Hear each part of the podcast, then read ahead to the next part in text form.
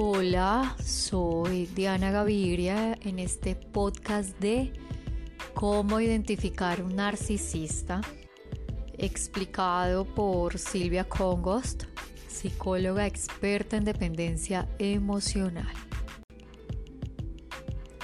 El trastorno de personalidad narcisista existe y deberíamos ser capaces de identificarlo. Solo así podremos salir corriendo si nos sentimos que nos estamos enamorando de alguien que intuimos lo padece. El narcisista sufre graves problemas de autoestima e inseguridad, aunque de entrada puede que no nos lo parezca. Son personas que siempre acaban abusando de sus parejas cuando las tienen para así sentirse mejor consigo mismos. Tienen que rebajar a la otra persona humillarla y hacerle sentir que no vale ni llegará a ninguna parte sin él, por lo que las convierten en seres totalmente dependientes y sin personalidad propia, las anulan por completo. Voy a hacer un paréntesis acá. En algunas ocasiones también está el perfil del narcisista que te dice lo contrario yo sé que lo vas a lograr sin mí, sé que puedes, hazlo. Y allí más adelante, con algunos puntos que Silvia Congos toca, vamos a entrar a ahondar respecto al tema. Al principio son increíblemente encantadores y se aplicarán a fondo con sus mejores estrategias hasta lograr conquistarte utilizarán para conseguir sus objetivos. Harán todo cuanto esté en su mano para ello y por este motivo acostumbran a ser también muy mentirosos, egoístas y manipuladores. Primer punto. Te hace sentir celos. Al comportarse de cierta forma con otras mujeres o tener conductas extrañas, poco claras, mentir o ocultarte cosas que hace. En vez de escuchar tus quejas o el motivo de tu malestar, te dirá que tienes un problema de celos. Vamos a dar un ejemplo.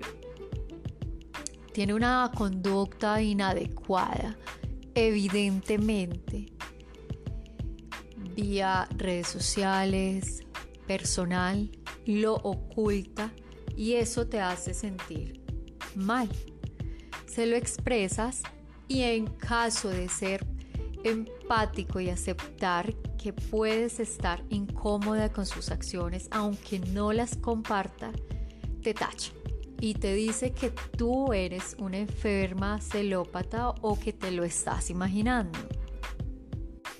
2. Te dice que eres demasiado sensible.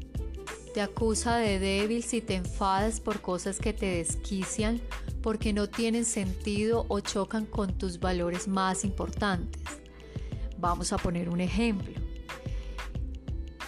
Eres una persona, entre comillas, sensible o simplemente exteriorizas una emoción, un sentimiento de una manera diferente, pero te, tacha sobre eso, perdón, te tacha sobre eso y te dice que estás armando un caos, que eres exagerada, que tu problema o lo que estés pasando por ese momento no es tan grande como para hacer o expresarlo de la manera en la que lo estás haciendo.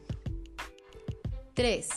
Te dice que no le comprendes o que no comprendes determinadas cosas. Cuestiona a menudo tu nivel intelectual haciéndote sentir que tal vez no estás a la altura o que eres tonta te lo acabas creyendo. Existe una ley y es que si te lo repiten o te lo repites muy a menudo, resulta siendo una verdad. Si lo escuchas muy frecuente de una persona a quien le estás dando el poder, vas a creerlo. Este tipo de personas narcisistas no lo hacen, hay algunas personas no lo hacen de una manera directa. Oye, eres corta, no comprendes, no es así, lo hacen de una manera indirecta también. Me hago explicar comprendes el punto. Son temas para tener en cuenta. Hay que analizar un poco más si te está haciendo sentir incómoda y que es una acción recurrente y de qué manera te está afectando. 4. Te dice que lo dramatizas y exageras todo, hasta el punto que, en que acabas poniendo en tela de juicio tu propio criterio. Acabas dudando de ti, de tus capacidades, de lo que ves y de lo que crees. Acabas sintiéndote paranoica, confundida o loca. Esto es importante. Algunas personas lo toman como un punto de chiste. Oye, estás actuando de una manera muy loca. Estás loca. Comentarios como yo sabía que te hacía falta un tornillo. Esa clase de comentarios son de consideración. No hay que bajar la guardia porque vamos tornándonos permisiva y argumentando el por qué lo hace y siempre nos culpamos a nosotras.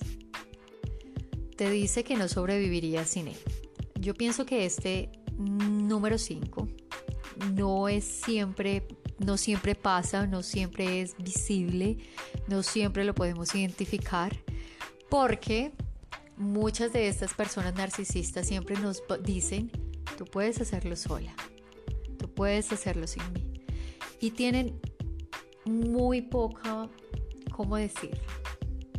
Se vinculan muy poco emocionalmente y te hacen sentir que no estás en una relación con ellos o no por lo menos duradera y que en cualquier momento tú puedes ser cambiada por alguien mejor o algo mejor. Entonces difiere un poco en este.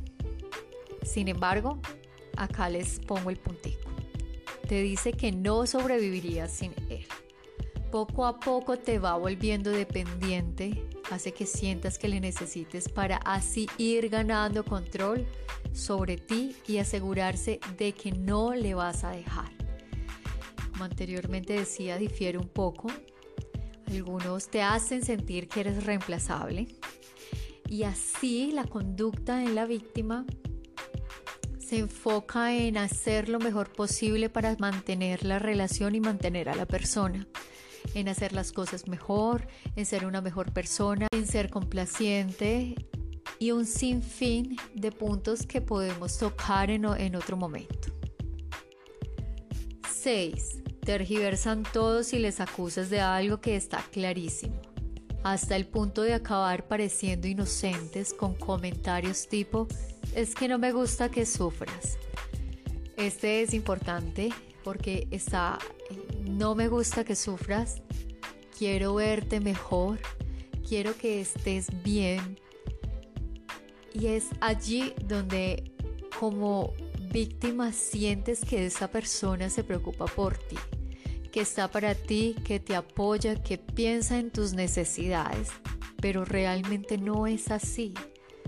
La persona narcisista le cuesta o no genera vínculos emocionales con nadie, le cuesta más realmente entregarse. 7. Te dicen a menudo que tienes problemas de autoestima. Es él quien se siente inseguro y necesita destruir la tuya para así dominarte y sentirse un poco mejor. 8. Te dice que eres una persona muy insegura, como un defecto que no le gusta. Te hace ver que puede reemplazarte por otra con facilidad y que necesitas esforzarte por gustarle. Que si no cubre sus expectativas puede romper la relación en cualquier momento te sientes amenazada y eso te genera mucha angustia y obsesión por complacerle y estar a la altura. No puedes dejarle. 9. Te dice, estás loca y lo peor es que acabas creyendo. 10. Te amo. Esta frase es la más patética y demoledora. Es donde te agarras para seguir a su lado de lo que te alimentas para seguir con él. Pero evidente ahí no hay amor en absoluto. Ni por asomo. Es una expresión exagerada, pero no hay que bajar la guardia como anteriormente lo decía. Son personas supremamente entre comillas, astutas en este aspecto.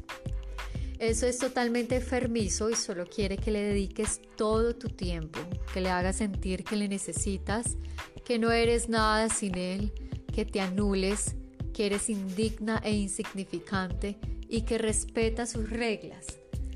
Él es un gran hombre o una gran mujer, porque hay que hablar que hay muchas, hay también, existen casos de mujeres narcisistas entonces en este caso es que son los únicos que son muy inteligentes, que han logrado logros grandísimos sin que sea verdad y que todo lo que sale de su boca es para enaltecer.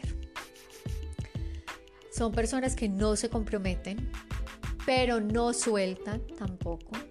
Son personas que tienen que minimizar o tienen que por debajear a la otra persona para sentirse bien ya que nunca se sienten bien consigo mismo, de esa misma manera quieren hacerlo con la otra persona, para sentirse bien, valga la redundancia.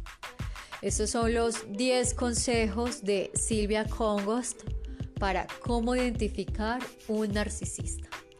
Recuerde que si se siente identificado con alguna de las descripciones, o si se siente identificada como víctima o se encuentra con una persona cree usted que le está haciendo daño, se puede comunicar con nosotros, busque una ayuda, busque un amigo, un familiar a quien le tenga confianza y de quien sepa.